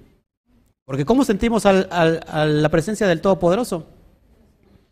Así que más bien que esas emociones te redargullan para que hagas un cambio. Amén. No es que las emociones sean malas. Verso 17, ya voy a terminar. Estos son fuentes sin agua. ¿Para qué sirve una fuente si no tiene agua? De nada. Y nubes empujadas por la tormenta, para los cuales la más densa oscuridad está reservada para siempre. Versículo, bueno, Jeremías 2.13 nos habla porque dice, dos males han hecho mi pueblo, me dejaron a mí fuentes de agua viva y cavaron para sí cisternas, cisternas que no retienen agua. Nosotros somos, acuérdense, mira el de junto, todos nosotros somos fuentes. No, yo no le dije que, que dijera al de junto, sino que mirara al de junto. Somos recipientes. Nosotros somos recipientes. Pero veamos qué contiene el recipiente. Porque de la abundancia de ese recipiente va a hablar tu corazón.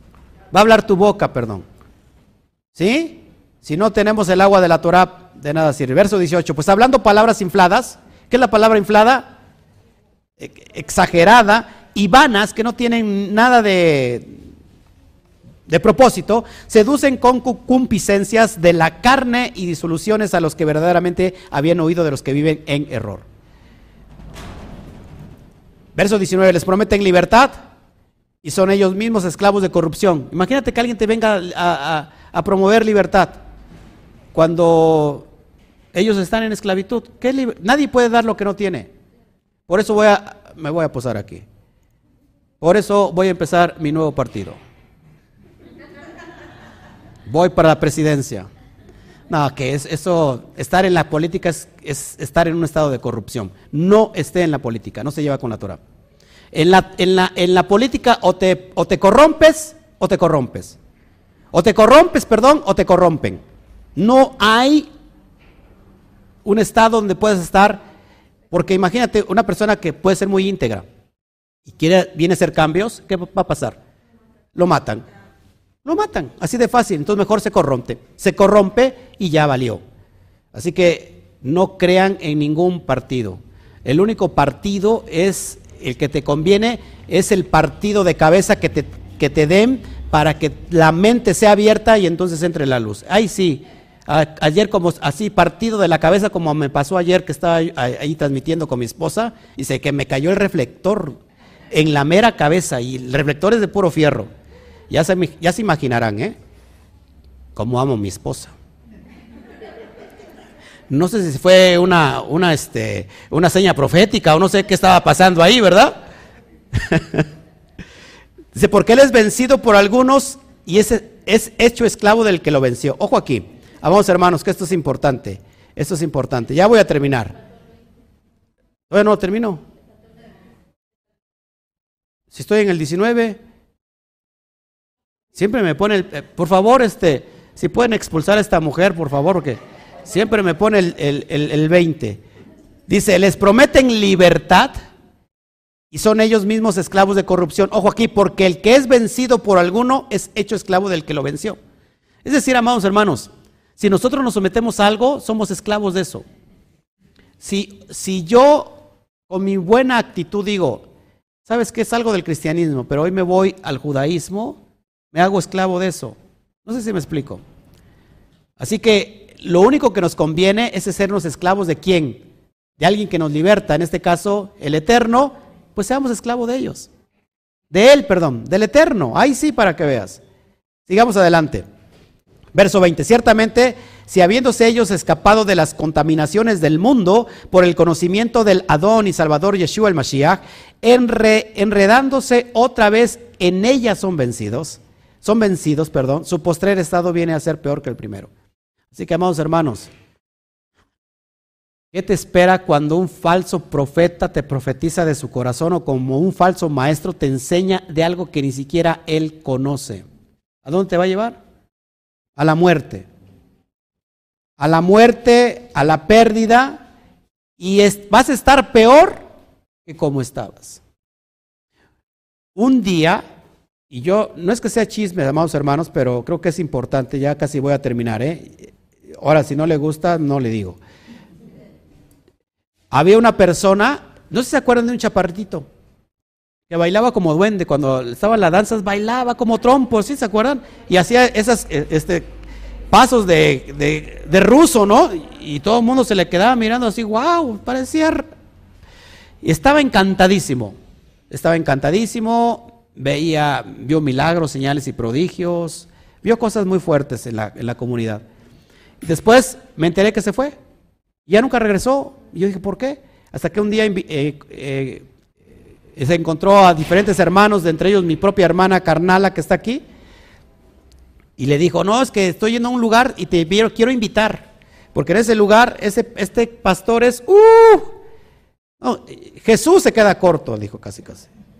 Jesús se queda corto, aquí pasan milagros y prodigios y bla, bla, bla, bla. Estaba completamente peor. Lo que iba avanzando terminó esta persona endemoniado. Una persona con un espíritu homosexual, porque estaba enamorado realmente de la otra persona. A lo mejor la otra persona estaba soltera, como vio que yo estaba casado, y pues aquí no, no puedo, ¿no? Y me voy para allá. No es en serio, amados hermanos. O sea, tenemos que prestar mucha atención. Fíjate de quién te está hablando. Fíjate de quién vas a recibir instrucción. Fíjate de aquel que te está aconsejando qué. ¿Cómo te va a aconsejar alguien sobre el matrimonio si su matrimonio está roto? ¿Cómo te va a aconsejar alguien sobre finanzas si, si está completamente roto en las finanzas? ¿Cómo te va a aconsejar algo, alguien sobre sabiduría si, él, si es un ignorante? Pero a muchos tienen comezón de oír. Y esa comenzón se amontonarán a falsos maestros. Porque eso es lo que quieres oír. ¿Cómo va a ser tu estado? Peor que como empezaste. ¿Cuántas personas no empezaron en las raíces hebreas? Y de repente escucharon voces demoníacas y hoy están perdidos en el cristianismo otra vez. Perdidos, y lo digo con mucho respeto, perdidos en el cristianismo o en cualquier otra religión. Es como si nosotros empezamos hoy con la, la fe de la Torah y terminamos ahora haciendo... Hay, hay una... Hay, hay una... Este, ya estoy como él. Hay una doctrina espiritual que se hace con, con posiciones y todo, se me olvida el nombre. Yoga. Es como si hoy venimos a la Torah y estamos siendo iluminados y terminamos al último haciendo yoga. No hay nada más incongruente que eso. No sé si me explico. Y una vez más, no sé si me explico.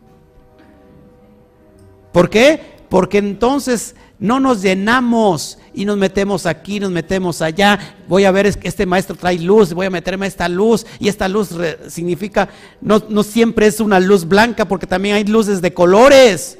Hay luz azul, roja y hay luz negra. Mm, Están más dormidos ustedes.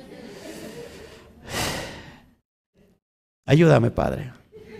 Dame revelación. Sigo, ya voy a terminar. Sigo. 21, ya son 22 y ya, ¿eh? Porque mejor les hubiera sido no haber conocido el camino de la justicia. Lo que les digo, que después de haberlo conocido, volverse atrás del santo mandamiento que les fue dado. ¿Cómo te entras a la Torah? ¿Cómo entras a, guardar los mismos y terminas siendo otra vez a la cristiandad o peor aún al catolicismo, que es lo mismo? O peor aún a otras doctrinas místicas, filosóficas. ¿Cómo es posible eso? ¿Sabes qué? Eres como un perro que vuelve a su vómito. No se me quede mirando feo, así lo dice, ahí está el verso 22. Pero les ha acontecido lo del verdadero proverbio. El perro vuelve a su vómito y la puerca lavada a revolcarse en el cieno. Proverbio 26:11 dice así como perro que vuelve a su vómito, así es el necio que repite su necedad. ¿Has pensado en eso, amados hermanos? ¿En qué punto te perdiste? ¿En qué punto te desviaste? ¿En qué punto la luz salió de tu vida? ¿En qué, ¿En qué momento? ¿En qué momento pasó? No lo puedo entender. Si ibas bien, ¿cómo terminas ahora desviándote como un perro que vuelve a lamer el vómito? Y esa es una, analogía, una metáfora, aquella persona que ha hablado tanto. Ah, es que el cristianismo está lleno de, de porquerías y de malas situaciones. Y terminas hablando de eso. Y al último te lo vuelves a tragar. ¿Cómo es posible? ¿En qué momento te desviaste? ¿Sabes qué? Te doy la clave. Se los digo, ya voy a terminar, porque ya los veo con cara de fuchi, nomás usted piensa en comida, en comida, en comida. Pero en la espiritual, ya usted dice, ya estoy lleno y ahora ya que acabe el pastor. No, les voy a dar la clave. Y ya hasta se me olvidó la clave de lo que yo decir.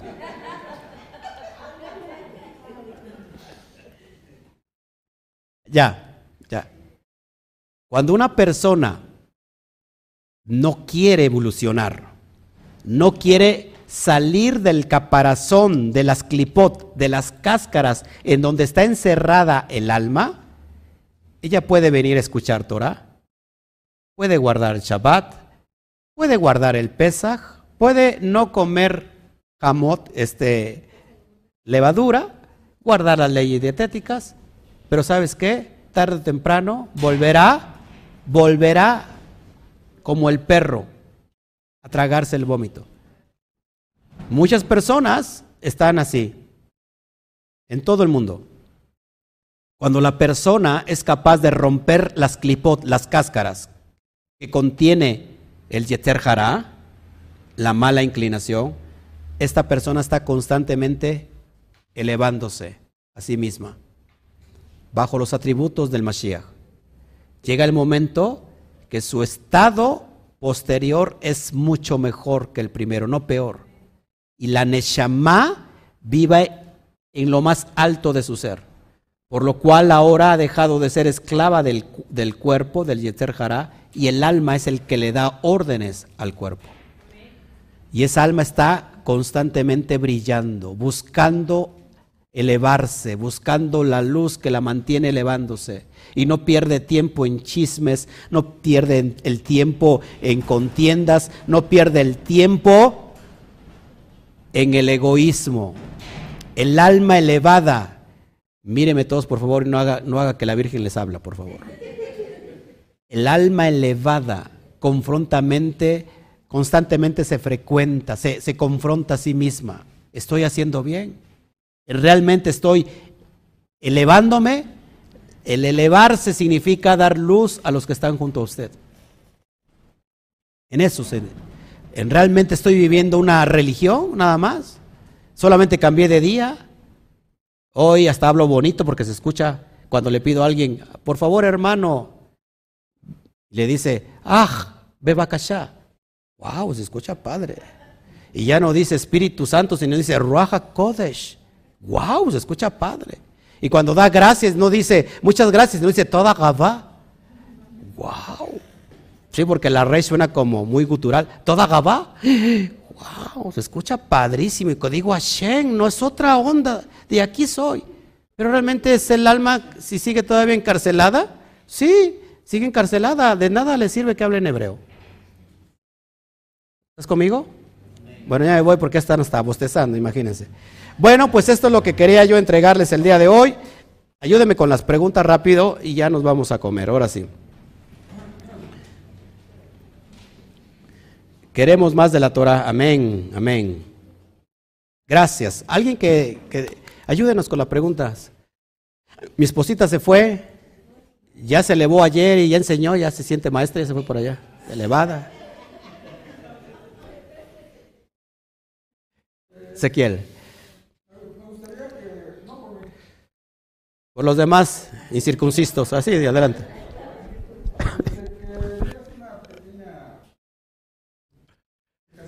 Yeah. ¿De religión? ¿De religión? Ajá, sí, ¿qué, qué, qué significa? Porque muchos no, no, lo entienden. No lo entienden. Ok.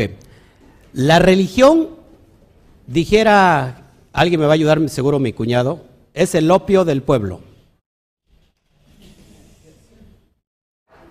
Mao Zedong lo dijo. La religión es el opio del pueblo. Y eso es real. Si alguien quiere ser religioso, lo contamos en el texto de la Brit entonces visite al huérfano, hágase de acá, a la viuda, ayude al prójimo. Eso es ser religioso si quieres. Y resulta que eso no tiene nada que ver con religión. La religión es un estado cautivo, ojo aquí, donde piensa el hombre determina el hombre que es el concepto de acercarse con la divinidad y unirse a la divinidad. Y eso realmente lo aleja de la divinidad. ¿Por qué lo aleja de la divinidad? Porque bajo mis conceptos y argumentos religiosos critico a aquel que no cree como yo. Tú eres un hijo del diablo. Bueno, eh, o sea, es, eh, es un ejemplo. Bueno, Alberto, o sea, o criticamos a alguien que no piense como nosotros. Tú eres, son hijos del diablo. Porque no están pensando como nosotros. Eso es esclavitud. La religión en realidad, en lugar de esclavizarte, te liberta. ¿Por qué? Porque amas al que no piensa como tú. Porque llevas a cabo el mandamiento más grande que es el amor. Y lo amas, aunque no estás de acuerdo, pero significa que entonces no está todavía elevado, lleno de esa luz que te está llegando a ti. Pero si alguien quiere ser religioso, entonces hágalo ayudando al prójimo. Es decir, active la Jabá. Esa es la religión. Y el Padre le puede llamar, no religión, le puede llamar redención. La religión es el hombre queriendo acercarse al a la presencia divina. Y la redención es todo lo contrario, es Hashem estirándose para alcanzar a todos sus hijos. Amén. A ver si, ah, no soy yo. Está levantando la mano alguien y dice, no, soy yo, ¿verdad? Que a ver, sí, decir, ya me, me, causó, este, dije, no, pues un Roy me está levantando ahí la mano, dije, no. ¿Alguien más?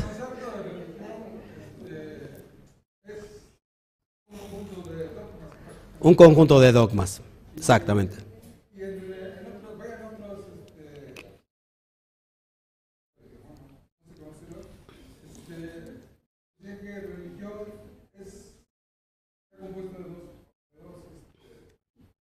Dos términos. Religar.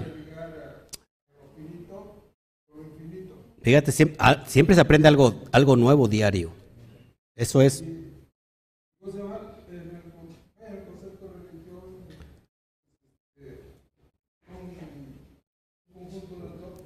Conjunto de dogmas. Miren, la religión es cuando el Bené Israel empieza a construir ladrillos en Mizraim. Empieza a construir ladrillos y eso se conoce en la mente como qué? Fortalezas mentales, los dogmas. Cuando creas una fortaleza mental, inmediatamente rechazas algo que no está dentro de esa fortaleza. Has cerrado tu mente. estás completamente en esclavitud. Por ejemplo, en el caso, lo digo con mucho respeto, se ha demostrado históricamente, eh, científicamente, eh, ¿qué más? Eh, cuando encuentras este, vestigios, no teológicamente, pero cuando encuentras, no teológicamente sí, pero cuando encuentras vestigios, arqueológicamente, perfecto, no tampoco me regañes, ¿eh? Ah. Ojo aquí, y se ha demostrado bajo esos conceptos que no existe, por ejemplo, la Virgen María, que es un invento de, de, España, que es un invento y que en lugar de ahí que se adoraba a quién? A la diosa de la muerte. ¿Se acuerdan quién es? A Tonantzin, en el mismo cerro del Tepeyac estaba esa deidad y simplemente cambiaron a, a la Virgen de, de Guadalupe, quise decir la Virgen de Guadalupe que se apareció y se le levantó que se quitó un manto y, salió ese mensaje a Juan Diego, todo eso es un invento, no existe. Luego la persona lo escucha y aunque ya se le está diciendo que es un invento que no existe, de todos modos la persona sigue creyendo. Eso, amados hermanos, es religión. ¿Has creado qué? Ladrillos, fortalezas mentales. Lo mismo pasa también en la cristiandad. Ya le dices que no hay tres y que tampoco son dos, que solamente es uno, y entonces ahí vienen los problemas, ahí vienen los debates. ¿Por qué? Porque has creado una, una pared de ladrillos que, que levantaste en esclavitud, allá en Egipto. Cuando le dices, Yeshua no es Elohim, Yeshua es el Mashiach, entonces ahí tenemos graves problemas porque entonces ya tú creaste por tu propia cuenta los ladrillos y esas fortalezas son muy difíciles de tirar. ¿Qué, qué, tiene que pasar para que tires los ladrillos? Querer uno poder para que seas libre. Mientras tanto, vas a seguir en esclavitud. Eso se puede definir como religión. ¿Alguien más? Sí.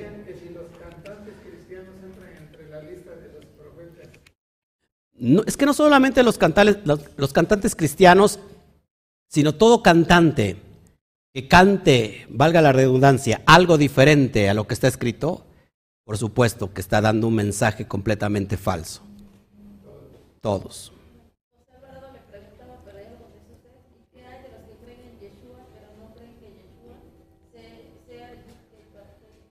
¿Qué cree? Pues que están en la perfecta verdad. Has tirado, has tirado esa fortaleza.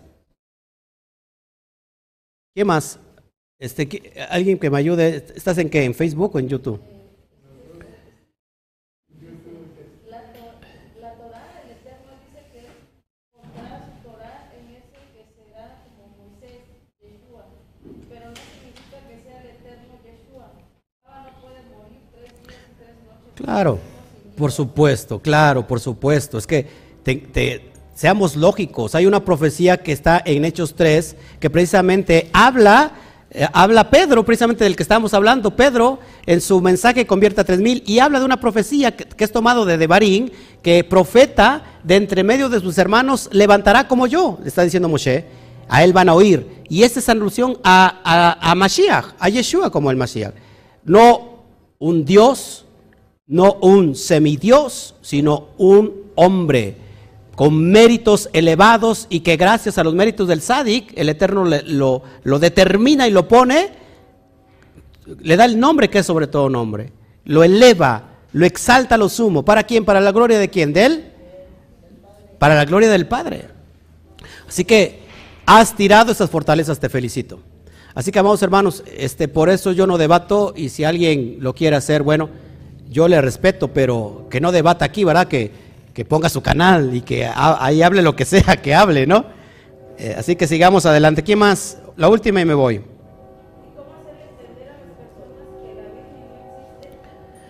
¿Cómo hacerle entender a las, personas que la Virgen no existe? Es cuando también te quieren así a dar a, ti entender que lo que has creído no existe. ¿Por qué? Fíjense, el hombre necesita siempre donde apoyarse. Para eso se crea la fe. Apoyarse en algo, porque si no se apoya, ¿en qué va a creer? Pero cuando nosotros estamos acercándonos a la Torah y la Torah nos está enseñando que esto que es tangible, la mesa que es, tan, que es tangible pero que es pasajera, que no tengo que poner toda mi esperanza en algo que es pasajero, sino en lo fundamental que es la Torah. Si estamos yendo a la, salimos de la esclavitud, ¿cómo vamos a regresar otra vez a, a Egipto?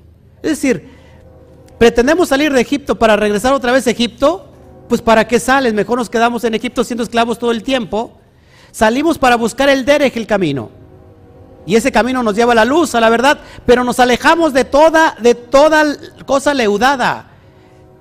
Quien pretenda traer de la tierra pagana sus creencias en cualquier forma de manifestación, está en la muerte. ¿Qué le pasó a la esposa, a una de las esposas de Jacob? ¿Qué pasó con Raquel? Raquel se robó ídolo de su padre y se lo metió bajo las naguas, pensando que no iba a pasar nada. ¿Y qué pasó? Que fue el padre a buscar ese ídolo que le faltaba y Raquel negó todo. ¿Y qué dijo Jacob? Pues yo digo que si alguien te robó un ídolo de, de, de tu pueblo, esa persona que muera, ¿qué creen? Era Raquel, la que amaba y murió. Era Raquel, entonces estamos, es, es Isaac entonces, es Jacob. Es Jacob. ¿Se dan cuenta, amados hermanos, que no podemos traer ahora esta fe, que no es nueva, esa fe es desde la creación y mucho antes, cosas que nosotros creemos que así es, porque así nos los enseñaron. Si no estás preparado para eso, amados hermanos, entonces tienes que posarte en esa parte del desierto hasta que puedas digerirlo y luego seguir caminando, porque si no vas a terminar desviado. Así que esto es lo que yo les puedo decir. Y ya nos vamos, ahora sí. ¿Por qué los, por qué los judíos ortodoxos no creen en Yeshua? Pues por la mala interpretación cristiana, por eso.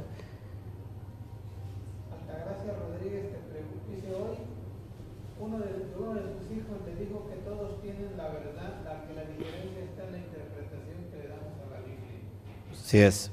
Muchas gracias, Verónica. Dice, gracias, pastor, por este estudio. Gracias. Gracias a todos, Altagracia. Gracias, este, Rosario Vega. Saludos a todos los estudiantes, por favor. Compartan, ayúdenos, por favor. Pablo, José Alcocer, Cristobalina, todos, todos los estudiantes, Luis Pérez, Stephanie Medina. No quiero eh, saltarme a nadie.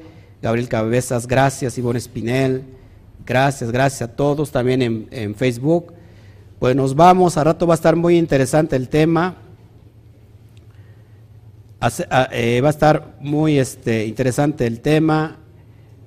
Tenemos la parashá de, de Vallicrá, empezamos con el libro de Levíticos. Si usted quiere elevar su alma, si ustedes quieren elevar su alma, no se pierdan la porción que sigue. Elevar el alma a través de un código lo que es el corbán. Nos vamos, que el Eterno me los bendiga, les amamos harto, que el Eterno me los les haga, haga resplandecer su rostro sobre cada uno de ustedes, que nos dé la capacidad de ser vasijas receptoras de luz. Si nosotros estamos dispuestos a avanzar, ¿qué pasa con nuestra vasija? Se va ensanchando, se va ensanchando, se va ensanchando, se va ensanchando para recibir más luz y luz y luz.